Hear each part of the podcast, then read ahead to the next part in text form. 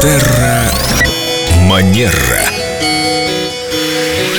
У нас тут мнения разделились. Одни считают, что сковородка это очень хороший подарок на Новый год, другие считают, что только не сковородка. Я напишу Дед Мороз, только не приноси мне ничего из кухонной утвари. И действительно, есть люди, которые считают, что предметы бытовой техники или, быта, э, или Для меня это личное оскорбление. утвари. ну, И если говорить про классический этикет, действительно, такие подарки не сильно приняты. Скорее нет, чем да. Но бывают разные случаи, когда, например, хозяйка остро в этом нуждается или увидела какую-то особенную сковородку и поняла, что вот то, в конце нужно. концов, если подарок сделает ее абсолютно счастливым человеком, и этот подарок вот так вот получается, что сковородка, то значит при- придется Да, почему нет? Нет, этому Деду Морозу я скажу «до свидания». Я дам такую основную рекомендацию, что если вы хотите научиться делать подарки, которые будут попадать в яблочко, внимательно относитесь к тем людям, которые вас окружают. Ну, а что, анкету слушайте. заполнить с ним, что ли? Нет, так или иначе, в общении с человеком проскользнет.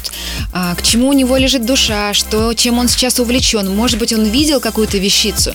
И когда вот вы в этом диалоге сможете услышать это и преподнести ему а, в час X, в новогоднюю ночь, этот подарок, поверьте, что восторг, он будет настолько ну, невероятен, и это будет настолько трогательно, что я, конечно, очень рекомендую внимательно относиться друг к другу, и тогда способность дарить подарки, которые будут к месту, Да, бывают такие люди, про, про которых говорят, вот он точно подарит, вот он Это просто очень внимательный. внимательные Это люди, про внимательность, чуткие. конечно. И этикет именно об этом, про внимательное отношение друг к другу. Какие мы все сладенькие, вот и договорились. Ладно, Диме швабру, мне кастрюлю, а вам, Виктория, кофейник. Спасибо. Спасибо. До новых встреч! Манера.